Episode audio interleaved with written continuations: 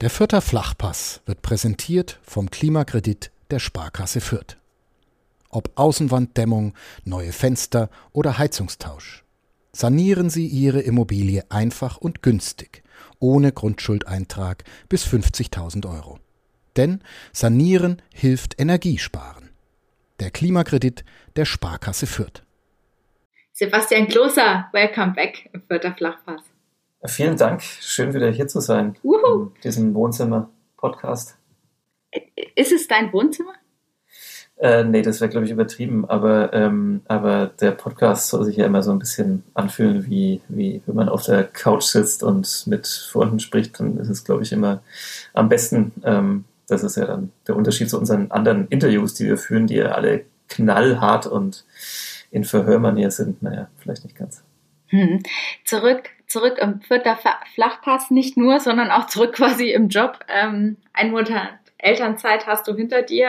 Ähm, wir haben dich alle sehnlichst vermisst. Freue mich sehr, dass du wieder dabei bist. Jetzt nach vielen Wochen mit wenig Schlaf, wie fühlt sich gerade die Arbeit an? Wie Urlaub?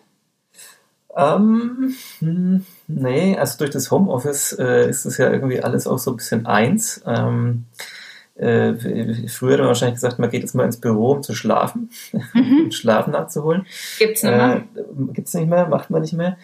Ähm, ja, nee, es ist auf jeden Fall äh, wieder ähm, auch spannend, mal wieder was so anderes zu machen, außer die üblichen Dinge, die man so tut in der Elternzeit. Ähm, und, aber ich glaube, ich brauche noch ein paar Tage, um dann wirklich zu merken, wie das jetzt so, so richtig wieder ist mit, äh, äh ob, ob ich diese beiden Welten überhaupt so trennen kann hier in dieser in dieser Wohnung, die ja auch nicht so riesig ist, dass ich hier alles, ähm, ich hoffe, wir kriegen den Podcast einigermaßen durch, ohne ähm, die klassischen Geräusche, die es vielleicht äh, gibt, wenn Neugeborene anwesend sind. Du meinst, wir hören den kleinen Tom noch nicht ähm, als Podcast-Gast? Ich würde ihn, ich habe ihm gesagt, er muss jetzt ein bisschen still sein in den nächsten äh, 40 Minuten, aber ob er sich daran hält, ähm, bleibt abzuwarten. Hm. Die beste oder eigentlich die beste Nachricht ist natürlich euch geht's gut, du bist zurück. Zweitbeste Nachricht aus, aus Sicht dieses Podcasts ist, glaube ich, auch für alle Hörer, geboren ist dein Sohn nicht im Clubkreissaal, gerade noch. Äh, ja, es, es wurde gerade noch, da kann ich alle Futterfans äh, beruhigen, ähm, es wurde gerade noch vermieden. Es war zwar recht nah dran, ähm, so örtlich im Klinikum Süd in Nürnberg, ähm, aber es wurde nicht der Clubkreissaal ähm, und man bekommt äh, ob man will oder nicht, ähm, bei der Entlassung aus dem Krankenhaus äh, diesen äh, Clubstrampler. Ähm, ich weiß gar nicht, wie ist das denn in Fürth? Gibt es da eigentlich auch ein Pendant im, im Fürther Klinikum? Auf jeden Fall, ähm, den gibt es, egal ob man in diesem Kreissaal äh, geboren wurde oder nicht. Und den hat er aber auch noch nicht angehabt, tatsächlich. Ja, äh, keine weiteren Kommentare. Auch da sind alle, alle glücklich. Ähm, Gab es noch was, was du ein bisschen vermisst hast an der Arbeit? Naja, es ist natürlich schon immer ähm, irgendwie besonders, wenn man so um die Spieltage herum ist. Also ich habe äh, in der Zeit trotzdem es geschafft, glaube ich, bis auf eine Halbzeit oder so ähm, weitestgehend alle Spiele zu sehen. Ähm, der kleine Tom hat auch schon, ob er wollte oder nicht, auch schon äh, Zweitliga-Fußball verfolgen müssen. Er hat es natürlich nicht direkt gesehen, aber er war anwesend im Raum. Und ähm, klar, wenn man dann so ein Spiel sieht äh, und man beobachtet, was so passiert, dann, dann zuckt natürlich immer der journalistische Instinkt und man will jetzt dann irgendwie äh, folgende Fragen loswerden. Was, was war da der Beweggrund, das so zu machen? Was hätte sich der Trainer anders vorgestellt? Äh, warum hat er den aufgestellt und nicht den anderen? Ähm, und das muss man sich dann halt in diesen Wochen dann verkneifen, dass man diese Fragen nicht stellt, sondern man sitzt halt dann einfach weiter auf der Couch und ist nicht in einer Pressekonferenz und äh, ja, geht dann vielleicht auch einfach mal schlafen, was dann auch ganz schön ist. ja.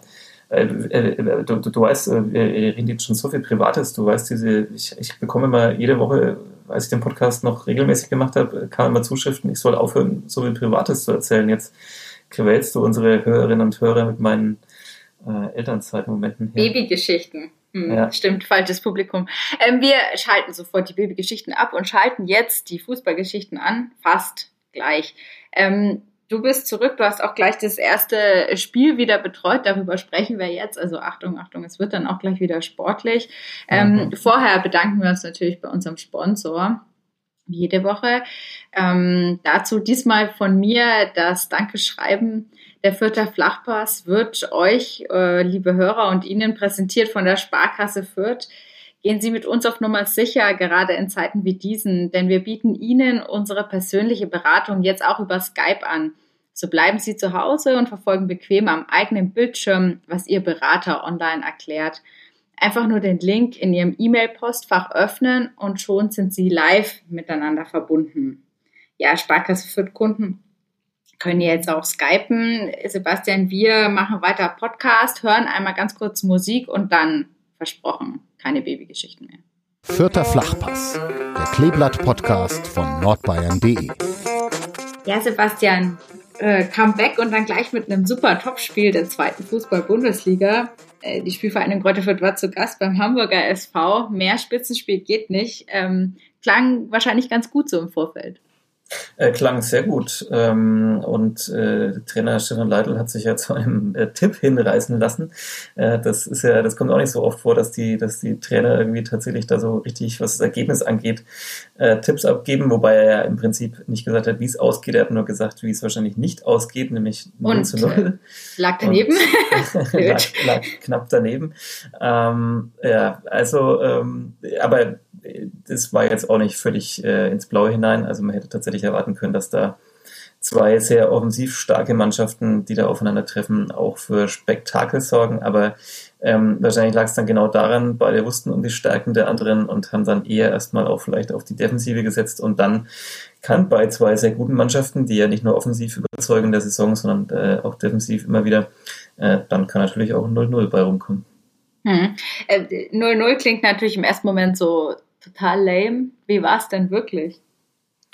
Ja, das ist wahrscheinlich Geschmackssache. Also ich meine, total lame war es auf jeden Fall nicht. Ähm, da kennt man auch andere 0 zu 0. Ähm, es war jetzt nicht so, dass es keine Strafraum-Szenen gegeben hätte, keine aufregenden Szenen. Da werden wir bestimmt auch noch gleich drauf kommen. Ähm, das war es auf keinen Fall. Ähm, es war natürlich so aus, sagen wir mal, für, für Ästheten, die jetzt Fußball schauen, weil sie tatsächlich dann eben äh, Tore sehen wollen, weil sie äh, wahnsinnig viele Chancen sehen wollen. Das alles, ähm, das war jetzt tatsächlich eher Mangelware, aber deswegen war es trotzdem ein, ja, ein sehr intensives Spiel, sehr gutes Spiel.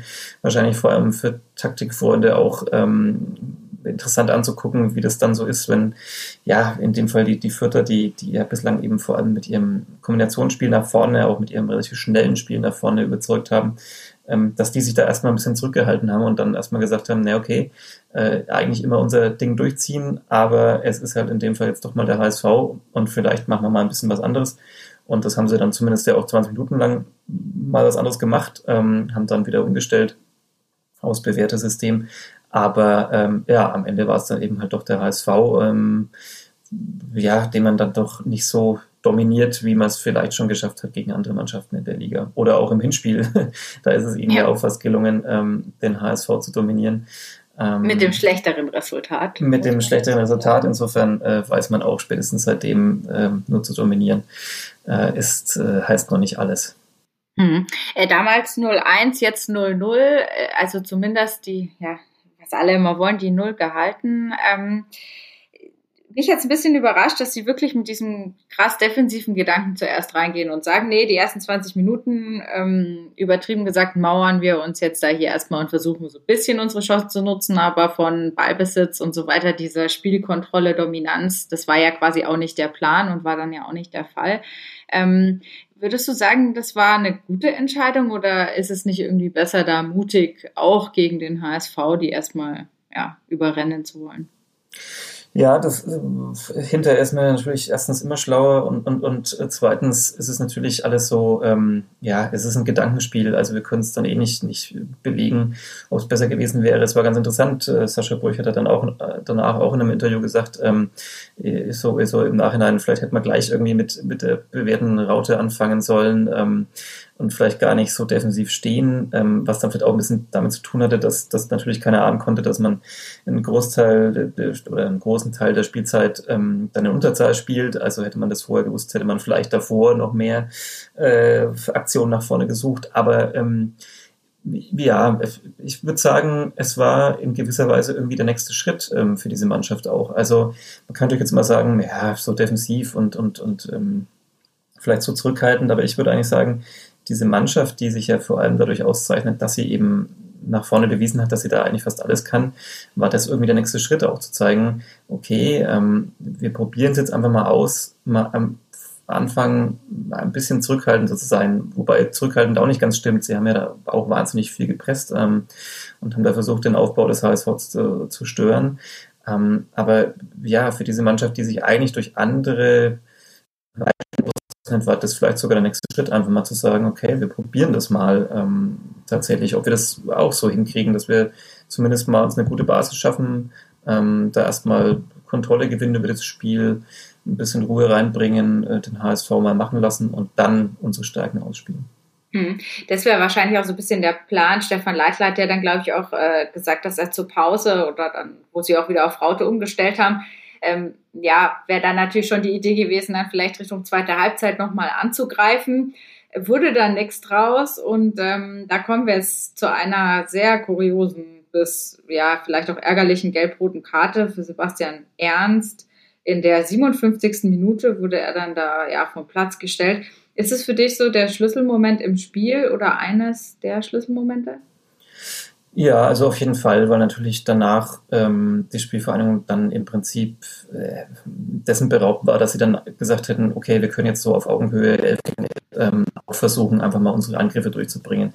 Das haben sie ähm, danach natürlich schon versucht. Ähm, lustigerweise hatten sie ja im Prinzip die größte Chance des Spiels direkt eine Minute nach dieser gelb-roten Karte, ähm, als Harvard Nielsen da relativ frei zum Schuss kommt und dann aber geblockt wird. Ähm, aber sie haben natürlich danach das nicht mehr so aufziehen können, wie sie es dann wahrscheinlich mit elf äh, Spielern hätten tun können. Man hat dann eher äh, nochmal die schnelleren Spieler gebracht, hat versucht dann eher vielleicht nochmal mit dem Konter irgendwie dann doch noch zum Erfolg zu kommen, was dann ähm, in Ansätzen auch mal ganz gut aussah, aber dann eben nicht bis zu Ende gespielt wurde. Und ähm, Insofern war es dann schon der, der Knackpunkt. Das ist natürlich, wie gesagt, jetzt auch genau wie davor schon das Gedankenspiel immer Spekulation. Natürlich hätte es sein können, dass dass Hamburg das Spiel sogar gewonnen hätte gegen Elfviertel, man weiß es nicht. Ne? Vielleicht war das sogar, ähm, ja, man hat es ein bisschen so gemerkt, also alle fanden diese gelb-rote Karte so ungerecht. Vielleicht hat es dafür sogar gesorgt, dass, dass die, die verbliebenen Zehn sich gedacht haben, so jetzt erst recht irgendwie und noch sich mehr reingeschmissen haben in die Zweikämpfe und noch besser verteidigt haben, weil man dann auch wusste, okay, wenn da noch, noch was nach vorne geht, dann eher durch einen Konter.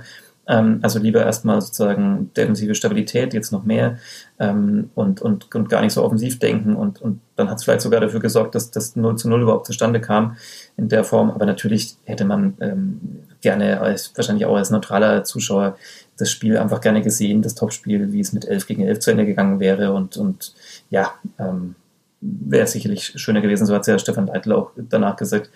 Ähm, unabhängig jetzt mal von der Entscheidung selber und den einzelnen Szenen, ist es halt ärgerlich, wenn bei so einem Spiel dann so eingegriffen wird ähm, und man nicht, ja, bei anderen Sportarten da sagt man let them play, ähm, also so die Spieler sollen es quasi austragen. Natürlich klar, wenn es Szene gibt, Notbremse oder so, muss der Schiedsrichter logischerweise eingreifen, aber in dem Fall waren es eigentlich zwei Szenen, wo er meiner Meinung nach äh, auf Foul entscheiden kann, von mir aus ähm, einen Freistoß geben kann.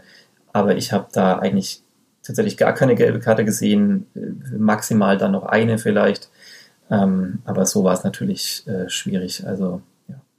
Ja, ja also glaube ich, braucht man gar nicht viel drum reden. Ich denke, das war eine klare Fehlentscheidung, diese beiden gelben Karten, was es natürlich noch umso ärgerlicher macht. Ähm, der Kicker hat den Schiedsrichter Sascha Stegemann dann auch mit der Note 6 bedacht nach diesem Spiel. Ähm, klar, Schiedsrichterleistung, wissen wir alle, ist immer schwierig, schwierig zu beurteilen und es gibt ganz viele Aspekte, die mit rein äh, spielen. Aber wenn man so sich das anschaut, muss man noch ganz klar sagen, der hat dann das Spiel ein bisschen kaputt gemacht, oder? Ja, also ich äh, über das Kicker-Notensystem möchte ich mich nicht äußern. Das ist nochmal eine ganz eigene Welt. Ähm, aber man muss schon sagen, dass halt, wenn jetzt nicht so viele Szenen bei einem Spiel da sind, die es zu entscheiden gilt, ähm, und das war halt nun mal eine der größeren, ähm, oder die, die, zwei, wenn wir sie zusammennehmen, ähm, dann lagert da einfach daneben. Ähm, äh, ich meine, gut, wir haben dann später noch das, das Tor von Hamburg, das dann der, der Videobeweis sozusagen kassiert hat. Das, das war dann die richtige Entscheidung. Das war dann zum Glück, muss man dann fast sagen, weil sonst wäre natürlich die Stimmung noch ganz anders gewesen ähm, und, und die Enttäuschung und das Gefühl. Es, es gab aber auch jenseits dieser gelb-roten Karte gab es einfach, fand ich, relativ viele Entscheidungen, ähm, ja, die jetzt vielleicht keine groben Fehlentscheidungen waren, aber es war ganz oft so, dass, dass man das Gefühl hatte, Harvard Nielsen hat, glaube ich, mehrmals da reklamiert und, und selbst wenn man da mal davon abzieht, dass, dass ein Stürmer wahrscheinlich immer reklamiert, wenn er irgendwie das Gefühl hat, er ist da irgendwie getroffen oder gefault worden. Aber selbst wenn man 50 Prozent von den Szenen abzieht, dann, dann bleiben da immer noch so ein paar, wo man das Gefühl hatte, ähm, da liegt der Schiedsrichter jetzt nicht ganz richtig. Er hat lange Zeit, fand ich, eine relativ großzügige Linie gefahren. Ähm, da war viel erlaubt und viel möglich. Schon auf Szenen, wo ich dachte, hm, hätte man jetzt abpfeifen sollen. Und, und um das nochmal zu betonen, auch auf beiden Seiten. Also das hat Stefan Leitler auch danach gesagt. Und, und ich habe auch schon eine Mail in meinem Postfach, dass ich doch bitte die Fanbrille absetzen soll. Ähm, da kann ich in Warnung geben. Ich bewerte das auch erstmal völlig neutral. Natürlich schaue ich als Berichterstatter, der jetzt über Fürth äh, schreibt, eher auf die Fürther und ein bisschen weniger auf die Hamburger. Aber ähm, mir geht es da gar nicht um Fanbrille oder so. Es gab auf beiden Seiten Szenen, die, die man mhm. hätte anders bewerten können vor allem die gelben Karten, da war vielleicht auch eine dann überzogen auf Hamburger Seite. Ähm, aber es hat sich halt nicht so gravierend ausgewirkt wie, wie bei Sebastian Ernst. Und ähm, natürlich kann man auch sagen, es ist manchmal schwer für einen Schiedsrichter. Also gerade die erste Szene, wo, äh, wo Sebastian Ernst quasi bei dem Ball dann auch so ein bisschen hinterhergeht von, von, von Moritz Heyer, der, der dann laut schreiend zu Boden geht. Man muss da natürlich auch vielleicht mal ein bisschen die Schiedsrichter in Schutz nehmen. Es liegt halt auch daran, dass, ja, zumindest manche Spieler, ich möchte jetzt nicht alle in, in Sippenhaft nehmen, aber dass zumindest manche Spieler halt jede kleinste Berührung oder manchmal vielleicht sogar eine Nichtberührung ausnutzen, um das zu verkaufen und mehr draus zu machen. Natürlich wird es dann da auch schwierig. Also wenn, wenn, wenn die Schiedsrichter im Prinzip jedes Mal auch noch die, die Geräuschkulisse damit bewerten müssen und so weiter. Ja, das ist, das ist irgendwie kompliziert. Natürlich, wenn da einer schreien zu Boden geht, dann denkt man ja erstmal, naja, irgendwas wird schon gewesen sein. Wie schlimm, ist da nochmal eine andere Frage, aber irgendwas wird schon gewesen sein.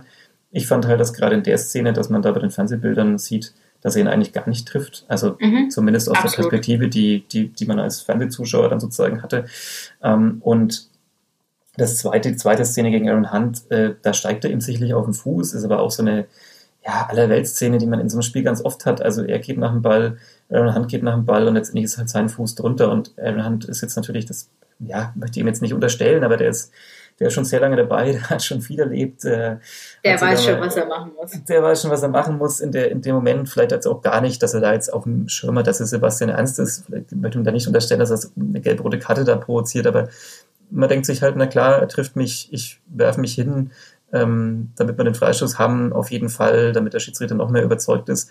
Und in dem Moment, wenn er dann sieht, okay, das ist Sebastian Ernst, dann, dann hätte man da halt einfach erwarten müssen, dass er dann vielleicht sagt, okay, pass auf, letzte Warnung, ähm, du hast schon gelb, ähm, zügel ich ein bisschen oder äh, quasi die Ansage an, Bank, an die Bank, jetzt weiß man als Trainer, okay, jetzt nehme ich auch runter, weil die nächste Szene ist dann definitiv die gelb-rote Karte.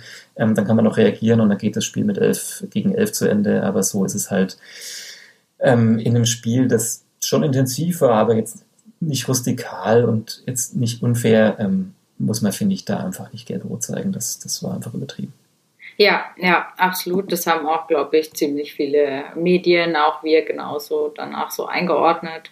Ähm, ist jetzt blöd gelaufen. Trotzdem, das hat ja Sascha Burcher dann irgendwie auch so gesagt, äh, mit dieser Unterzahlsituation waren sie dann froh um den Punkt, haben da auch so gefeitet und du hast es schon angesprochen, das passiert dann ja auch zu zehnt, entwickelt man da ja nochmal ein größeres Kämpferherz. Ähm, in dem Zusammenhang, Sascha Burchardt hält des vierter Tages? Ja, kann man schon so sagen. Also in den Schlussminuten, also dann zweimal äh, gegen einen auch nicht unbekannten Mann in Fürth äh, dann, dann pariert, äh, wird dann vielleicht zum, zum, zum Mann des Tages. Ich, ich habe vor allem tatsächlich auch noch anderen Stach einfach sehr stark gesehen und auch Maximilian Bauer, die da hinten ja auch schon vorher, also auch schon als man 11 gegen 11 gespielt hat, noch ähm, da wahnsinnig viel Bälle verteidigt haben. Also wenn man immer gesehen hat, Hamburg ist äh, schon über außen gut durchgekommen. Das hat man, glaube ich, in Fürth auch nicht anders erwartet, dass man da nicht alles irgendwie schafft, irgendwie vorher schon abzuwehren, was ja normalerweise immer das Ziel sein muss, dass da möglichst über außen da niemand so in die Tiefe kommt, dass, dass, dass ein Leibold oder ein Kittel oder ein Jatta da gar nicht zum Flanken kommen. Ähm, das, das hat man nicht ganz ausschließen können, das gab es immer wieder. Aber äh, wie dann da in der Mitte verteidigt wurde und dann eben gerade auch dann zu, zu zehnt irgendwie, also immer ein Bein dazwischen, Anton Stach gerade Kopfball-Dominanz irgendwie da, jeden Ball äh, dann irgendwann am Ende rausgekriegt, auch, auch Sapai, der da mal irgendwann dann, wie es ja eigentlich nicht so die vierte Art ist, den, den Ball dann auch mal rausgedroschen hat, was dann irgendwie völlig klar war in den letzten Minuten, dass man da jetzt nicht mehr groß guckt, dass man den wunderschön rausspielt. Also ähm, ich glaube, man kann es da im Kollektiv auffangen. Ähm, habe mit, mit Sascha Burcher oder, oder auch schon noch gesprochen und, und macht da auch noch eine Geschichte. Ist ja auch ganz interessant, dass man jetzt so eine in der Rückrunde echt eine sehr gute Stabilität hat, dass man jetzt da nur einen Gegentreffer bislang äh, hinnehmen musste. Ähm, ist ja auch sehr stark und war vielleicht auch nicht so zu erwarten, nachdem man da so mit Karlsruhe und ein, zwei anderen Spielen ja doch so ein bisschen wild aussah in der Verteidigung. Aber das, ähm, da hat man sich jetzt wieder gut gefangen und ähm, ja, ähm, an sich, wenn wir mal das Spiel jetzt in Hamburg ausnehmen, dann ist ja Fürth auch wirklich äh, fast immer für ein Tor gut. Insofern, je stabiler man hinten steht, desto äh, wahrscheinlicher wird es dann, dass man diese Spiele auch gewinnt. Absolut.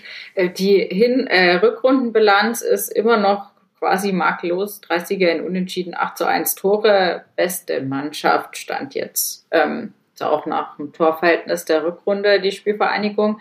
Ähm, du hast jetzt Anton Stach schon angesprochen. Der ist ja sozusagen in den letzten Wochen mangels Alternativen ähm, immer wieder dann in die Innenverteidigung gerückt. Ähm, überrascht sich ein bisschen. Also du hast ihn natürlich am Anfang als Sechser auch erlebt. Da hat er sich ja wirklich gut durchgesetzt, Stammplatz erkämpft äh, gegenüber Hans Nuno Sapai. Jetzt, äh, weiß ich nicht, überzeugt er plötzlich auch in der Innenverteidigung. Also wie stark ist das? Ja, das ist, äh, kann man glaube ich nicht hoch genug bewerten. Also ähm, natürlich ist so von, von der Position her, wenn jemand äh, Sechser spielt, dann ist vielleicht die Innenverteidigung immer noch relativ naheliegend. Also ähm, das ist dann vielleicht, was man, was ein bisschen artverwandt ist, was man dann vielleicht am ehesten auch noch spielen kann. Ähm, so mit Übersicht äh, defensiv. Das ist jetzt nicht eine völlig andere Welt, aber natürlich ist es schon nochmal eine andere Herausforderung. Ähm, und, und ja, also ist schon interessant, welchen Weg er da genommen hat in der Saison. Ich meine, ähm, er kam am Anfang dann immer, ja, meistens nur so für Kurzeinsätze mal von der Bank, hat dann oft im Prinzip nur noch einen Vorsprung irgendwie vielleicht so runterverwalten dürfen, müssen, können, wie auch immer. Ähm, hat dann da mal, ja, ist ja auch sehr gut am Ball, hat dann da irgendwie so alles Mögliche im Mittelfeld mal gespielt. Und dann ist er jetzt, dann hat er sich eigentlich festgespielt gehabt im defensiven Mittelfeld und dann äh, eben nochmal eins nach hinten gerückt. Und das ist schon erstaunlich. Ähm, äh, Stefan Leitl hat ja gesagt, Anton Stach war sehr unzufrieden mit seiner eigenen Leistung im Pokal gegen Bremen, aber alle anderen haben es eigentlich nicht so gesehen, dass er da jetzt völlig äh, verkehrt lag, sondern es waren halt dann vielleicht noch die eine oder andere Anpassungsschwierigkeit. Und jetzt hat man noch ein bisschen Zeit gehabt, vor dem HSV-Spiel zu trainieren, ein paar Einheiten mehr, hat da nochmal so ein bisschen die Abläufe reingekriegt und ähm, ja, äh, im Prinzip in den letzten Wochen wurde viel darüber gesprochen, dass das Kleeblatt das auf keinen Fall auffangen kann, dass, dass Maggie Maffrey da fehlt, äh, verletzt und, und, und Paul Jeckel. Und jetzt, ähm, ja, ohne den beiden zu nahe zu treten, sieht man, dass es tatsächlich, zumindest jetzt kurzfristig, auch ohne die beiden geht. Natürlich hätte man die beiden wahrscheinlich auch sehr gerne zurück, ähm, schnellstmöglich, ähm, um da auch wieder mehr äh, Optionen zu haben. Und natürlich will man wahrscheinlich in Anton Stach mit seiner Ballsicherheit und Übersicht auch lieber im defensiven Mittelfeld haben als in der Innenverteidigung. Aber ähm, ja, äh, den sollten wir unbedingt mal bald hier einladen in den Podcast. Mhm, das sei eine vielleicht auch ein bisschen Idee. was zu erzählen. ja, ja. Nee, auf jeden Fall. Ähm, äh, schon, schon sehr beeindruckte Leistung äh, in diesem neuen Umfeld. Ähm, du hast natürlich völlig recht, irgendwie Defensivaufgaben. Ähm, er hat dann, glaube ich, nur einmal auch gesagt, ja, neu ist natürlich, dass hinter ihm quasi außer dann der Keeper, aber hinter ihm eigentlich jetzt kein Feldspieler mehr steht. Das heißt, wenn er es verbockt, dann mhm. gibt es ein Problem, definitiv. Ähm, und ja, da, dafür auch Max, Maximilian Bauer ist ja auch noch blutjung. Ähm, und dafür ist es natürlich schon echt äh, stark, was die, was die beiden in der Innenverteidigung da abräumen gegen gestandene Spieler wie Simon Terodde jetzt zum Beispiel gegen HSV. Ja, absolut. Also das, das muss man, glaube ich, auch nochmal vielleicht herausstreichen. Man kommt ja dann manchmal gar nicht mehr so dazu, bei all dem, was passiert, dann immer alles aufzugreifen. Aber ähm, ich habe es im Vorfeld dann auch geschrieben gehabt, äh, Simon Terodde natürlich also der Torjäger da in der zweiten Liga, der, der wird wahrscheinlich jetzt dann am Ende der Saison vielleicht alleiniger Rekordhalter sein, was, was Torschützenkönig-Dasein in der zweiten Liga irgendwie angeht. In der ersten Liga hat er sich irgendwie nie so durchsetzen können, aber für die zweite Liga ist er gefühlt eigentlich ein bisschen zu gut. Ähm, hat auch so seine ein, zwei Aktionen gehabt im Spiel gegen, äh, gegen Fürth. Aber ähm, ja, gut, einmal ist es vielleicht auch ein bisschen glücklich, da steht dann irgendwie, da war Sascha Burch schon geschlagen und da steht dann Maximilian Bauer noch kurz vor der Torlinie. Und, und, und das da, ist kein Glück, das ist. Äh, ja, das ist, gutes, das ist ein gutes, gutes Stellungsspiel, genau. gepaart mit dem, mit dem Glück, dass Simon Terodde ihn dann tatsächlich genau da am Standbein irgendwie anschießt. Aber es ist, ähm, ja, also äh, klar, man, man, muss da jetzt nicht immer nur aufs, aufs Alter gehen, liegt ja auch ein bisschen daran, wie lange sind diese Spieler schon integriert in den, den Profikader und wie lange trainieren die schon da und, und dürfen sich beweisen. Aber trotzdem, ähm, ähm, absolut, also die, einen Simon Terodde ähm, bei keinem Tor sozusagen zu halten, ähm, in Anbetracht der Umstände und in Unterzahl und allem, das, äh, das ist auf jeden Fall eine starke Leistung. Mhm. Äh, das, äh, das zu 0-0. Ähm, mein Gesamteindruck am Ende war so ein bisschen, dass es Fürth so ergangen ist wie anderen Mannschaften, wenn sie gegen Fürth spielen müssen. Ähm, weil klar, sie haben so ein bisschen ihren eigenen, ihre eigene Idee angepasst, weil der Gegner halt irgendwie besser war, technisch, qualitativ. Ähm, sie haben plötzlich wenig Beibesitz gehabt, haben irgendwie nur Umschaltmomente suchen können, waren sehr bedacht auf die Defensive, ähm, haben sehr viele Torchancen auch zugelassen, dann auch zwar in Unterzahl, aber waren ja doch einige.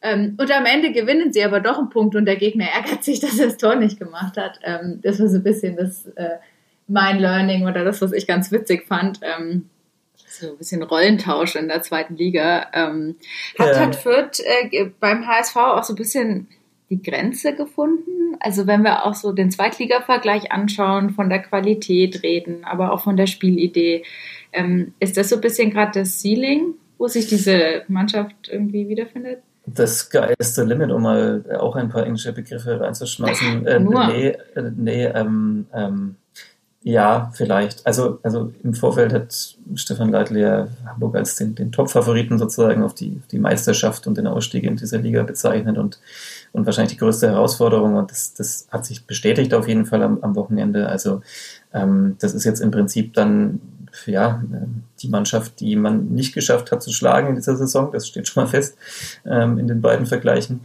Ähm, und, und ja, man merkt da einfach, ich meine, da ist natürlich auch nochmal ein bisschen anderes Budget dahinter, hinter der Mannschaft da in Hamburg und, und das ganze Umfeld und so weiter. Und ähm, jetzt stehen da zwar drei Mannschaften ganz oben mit 42 Punkten, aber ich würde schon sagen, wenn es der HSV nicht wie in guter Tradition in den letzten Jahren äh, selber irgendwie total verbockt, dann, dann müsste diese Mannschaft eigentlich auf jeden Fall aufsteigen.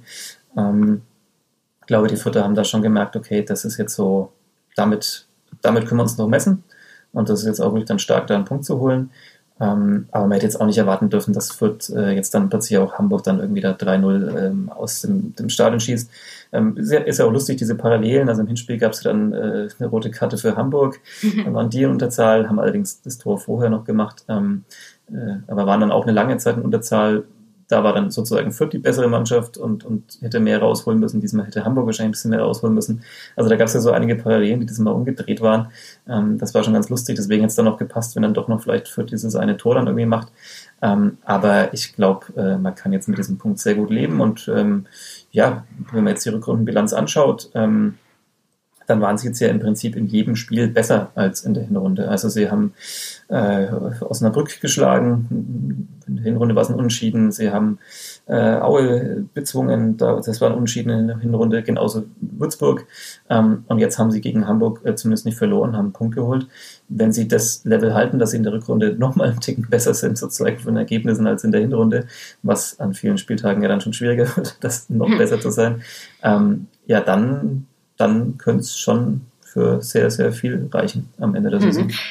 Sehr, sehr, sehr viel. Es ist ähm, klar, jetzt titeln alle die spannend, der spannendste Aufstiegskampf in der zweiten Liga. Ähm, ja, wie, wie, du hast dich Jahr. beim HSV so ein bisschen so festgelegt, darauf nageln wir dich am Ende natürlich auch fest. Tatsächlich sind es gerade drei Teams mit 42 Punkten an der Spitze, Hamburg, Bochum, Kiel und dann kommen schon die Spielvereinigung Kräuter Fürth. Spannend an der Sache natürlich ist, für die Vierter gehen jetzt diese ja, Wochen der Wahrheit irgendwie weiter. Es gibt quasi nur noch Topspiele und am Montag ähm, kommt Kiel in den Rundhof und da kann man natürlich schon sagen, Ja, weiter geht's. Äh, wie, wie ist da so dein Gefühl? Also du hast jetzt ja wirklich ein bisschen Pause gehabt, hast die Mannschaft eine Zeit lang nicht so eng betreut und jetzt hast du wieder ein Spiel gesehen, hast mit den, mit dem Protagonisten, mit dem Trainer geredet. Wie ist so dein Eindruck? So Richtung, man darf es ja immer nicht laut sagen, Aufstiegskampf. Ja, also zunächst mal muss ich sagen, du hast gerade Spielverein Gräuter Fürth gesagt. Ich dachte, du hättest in der letzten Folge hier das Gräuter aus dem Vereinsnamen getilgt. Aber, äh, gut. Äh, das ähm, steht das, noch bevor. ja, ja, okay. Da wollte ich nur noch mal kurz anmerken. Ähm, ja, ähm, wo kann es da hingehen? Das werden auf jeden Fall sehr, sehr spannende Wochen. Also jetzt ist man natürlich gegen Kiel ein bisschen limitiert oder noch etwas limitierter, was das Personal angeht. Ähm, also man hat wahrscheinlich vermute ich mal, noch nicht die beiden Innenverteidiger zurück. Man hat äh, Sebastian Ernst, der gesperrt ist mit Gelb-Rot, und Paul Seguin, der sich in der gleichen Szene dann auch noch so echauffiert hat, dass er auch noch Gelb gesehen hat, seine fünfte, ähm, und da auch fehlen wird gegen Kiel. Das sind natürlich auch nochmal zwei Säulen ähm, dieser Mannschaft. Ja, wird spannend. Gleichzeitig traue ich äh, das Spielverein zu, dass sie auch das wieder auffangen kann, auch in einem Topspiel, weil ähm, ja, sie haben über, im Laufe der Saison hat Stefan Leitl dann eben auch immer mal wieder den Spielern ähm, Raum gegeben, die, die am Anfang nicht so zum Zuge kamen, ähm, die sich dann da zum Teil während der Staffel jetzt festgespielt haben. Manche sind weiterhin Ergänzungsspieler geblieben, haben aber bewiesen, dass sie eben auch ihre Leistung bringen können. Und ich könnte mir vorstellen, warum soll es dann nicht auch gegen, gegen Kiel dann äh, gelingen? Also zweifelsohne auch wieder eine sehr große Herausforderung. Ähm, und ja, ich glaube, man wird es jetzt dann sehen. Also ähm, je nachdem, wie die Spiele gegen Kiel und gegen Bochum und Hannover ausgehen, ähm, danach kann man dann, glaube ich, nochmal neu gucken. Also wenn man da gut durchkommt, ähm, sind ja dann auch immer sogenannte Sechs-Punkte-Spiele. Ähm, eigentlich ein bescheuerter Begriff, aber natürlich ist ein bisschen was dran, dass halt eben, ähm, wenn man sozusagen in den Spielen nicht verliert, dann hat auch automatisch der andere eben keine drei Punkte geholt und kann sich auch nicht absetzen. Das heißt, wenn sie da gut durchkommen durch diese Spiele, egal ob sie jetzt dann immer gewinnen ähm, oder vielleicht nur unentschieden spielen, ähm, dann sind sie ja danach definitiv weiter im Ausstiegsrennen und dann, glaube ich, äh, kann, kann alles gehen. Wenn sie natürlich jetzt äh, gegen Kiel und, und vor allem gegen Bochum dann den kürzeren ziehen, dann ja, ist natürlich eine kleine Lücke drin, aber die Saison ist jetzt auch, äh, die geht noch eine Weile. Also wir sind jetzt nicht, wir reden jetzt hier gerade nicht vom, vom 30. Spieltag, ähm, wo jetzt die nächsten drei Spiele alles entscheiden, sondern, sondern da ist danach natürlich auch noch viel möglich auf dem Hamburger SV habe ich mich jetzt so rein vom Spielerischen ein bisschen festgelegt, aber natürlich eben mit der Fußnote, das ist der HSV. Dem ist auch immer alles äh, zuzutrauen. Also, äh, dass die das auch noch kurz vor Ende verspielen, ähm, will ich auch nicht ausschließen. Ähm, aber ja, die nächsten Wochen werden definitiv interessant. Mhm. Äh, wahrscheinlich ganz angenehm ist es, dass sie ein bisschen Zeit zum Durchatmen haben. Das war ja jetzt wirklich äh, über den Januar hinweg eins der ja, größten Herausforderungen, diese ständigen Spiele, zwei englische Wochen, viele lange Auswärtsfahrten, irgendwie gefühlt nie Pause, ähm, nie so richtig mal auch zwei Tage vielleicht mal Kopf ausschalten. Jetzt ist ein bisschen Zeit, das äh, Spiel gegen Kiel ist erst am Montag, Primetime, Flutlicht, yay. Ähm, also auch da ein bisschen Zeit. Ähm, und natürlich über die englischen Wochen, du hast es schon angesprochen, haben auch die äh, ja, Ergänzungsspieler, wie man das nennt, oder einfach die, die jetzt nicht immer in der Startelf standen, haben schon bewiesen, dass sie, dass sie der Mannschaft helfen können, dass sie da einspringen können und auch selber Akzente setzen können. Also da mache ich mir jetzt zum Beispiel erstmal keine Sorgen, trotz der beiden Ausfälle im Mittelfeld. Ähm, Anton Stach haben wir jetzt schon als den super Innenverteidiger festgemacht. Also der kann wohl auch noch ein bisschen bleiben. Ähm, wie, wie ist jetzt so die Woche? Also kann man jetzt sich wirklich besser vorbereiten? Weißt du ein bisschen, was die so machen? Haben die jetzt mal wirklich frei oder ähm, ja, also soweit ich weiß, äh, geht es am Mittwoch dann erst wieder so richtig weiter. Also ich denke mal, dass jetzt äh, der, der, Sonntag genutzt wurde, um da ein bisschen noch zu regenerieren, ak aktiv zu regenerieren, wie das äh, so modern inzwischen heißt. Ähm, und jetzt ist, glaube ich, Montag, Dienstag dann eigentlich wirklich Pause, ähm, können alle mal die, die Füße und Beine hochlegen und, und da mal abschalten. Und dann hat man, glaube ich, genug Zeit, um dann vielleicht sich wirklich dann auch sehr gut auf das Spiel vorzubereiten. Ich meine, Stefan Deitler sagt es auch immer wieder, geht vielleicht ja immer gar nicht so darum, dass man sich jetzt auf diesen Gegner so vorbereitet, sondern eher so seine eigenen äh, Sachen wieder auch mal wieder einschärft, dass man nochmal guckt, irgendwie ähm, haben wir das jetzt vielleicht in dem einen Spiel nicht so durchgezogen, wie wir das in anderen Spielen durchgezogen haben. Irgendwelche Läufe in der Offensive oder wie auch immer. Ähm, aber da hat man genug Zeit, kann sich angucken, was hat Kiel so in den letzten Wochen getrieben, äh, haben, was haben die verändert vielleicht zum Hinspiel, wo es ja sehr gut lief fürs, fürs Kleeblatt, ähm, da muss man dann auch mal reagieren. Ähm, der Gegner weiß dann auch, okay, was lief im Hinspiel schlecht. Ähm, das heißt, man kann vielleicht nicht eins zu eins dann immer das wieder umsetzen, was man damals gemacht hat. Ähm, und ja, dann, dann hat man da ein bisschen Luft und dann geht's Montagabend zur besten Sendezeit los und äh, ja, leider, du hast es auch schon öfter hier in den letzten Wochen erwähnt, dann wieder ohne Zuschauer. Man denkt sich ja dann immer so, Fluglichtspiel, da kommt dann bei mir als nächstes immer automatisch dann der Gedanke an die Fans äh, mit rein, weil wenn keine Fans da sind, macht es dann so einen riesen Unterschied für die Spieler, ob sie dann quasi Samstagmittag bei, bei Sonnenschein oder am Montagabend äh, bei Fluglicht spielen. Aber wer weiß, vielleicht ist es doch für den einen oder anderen nochmal ein Unterschied und der denkt sich, das ist jetzt nochmal mehr äh, Topspiel und mehr, mehr, ja, keine Ahnung, mehr, mehr Motivation. Oh. Ja, hm. wahrscheinlich schwierig. Es ist halt dunkel und wir haben ein wenig mehr Stress als an einem Samstagnachmittagsspiel. Ähm, das ist das, Du hast Kiel schon angesprochen. Ja, die letzte Niederlage der Kieler ist witzigerweise gegen den Karlsruher SC. Ist schon ein bisschen her. 17. Mhm. Januar. Ähm, 2 zu 3. Hm, kommt einem irgendwie bekannt vor. Nee, mhm. und seither auch sehr erfolgreich. Äh, jetzt haben sie Würzburg geschlagen mit 1 zu 0. Ähm, das heißt, auch die reißen natürlich super selbstbewusst hier an, auch mit einem Sieg im, im DFB-Pokal und so weiter und so fort. Also alles, alles top. Ähm, darauf kann man sich so ein bisschen freuen. Sebastian, dein äh, vielleicht so ein bisschen Abschlussfazit als Welcome Back Podcast. Ähm, Fürth äh, hat es Spaß gemacht jetzt wieder am Wochenende auch, also speziell jetzt rund um den Spieltag. Bist du ja. wieder voll drin? Ich bin wieder voll drin. Ähm, also natürlich schaut man sich am liebsten so 3 zu 0 Spiele an, wo man dann über schöne Tore schreiben kann. Aber ähm, ja, klar, es ist wieder richtig was geboten gewesen und ähm, ich würde mir tatsächlich einfach wünschen, äh, für das Spiel jetzt gegen Kiel, die ja äh, jetzt am, am Wochenende gegen Würzburg gespielt hat und da ja auch der Videoschiedsrichter nicht so ganz ah. ähm, unbeteiligt war. Ich würde mir tatsächlich einfach für dieses Spiel wünschen, und weil es ja wieder ein Topspiel ist, dass einfach wir danach nicht über den, den Schiedsrichter reden müssen. Das ist ja immer das Beste, wenn er einfach ähm, solide pfeift und man keine größeren Szenen hat, über die man dann.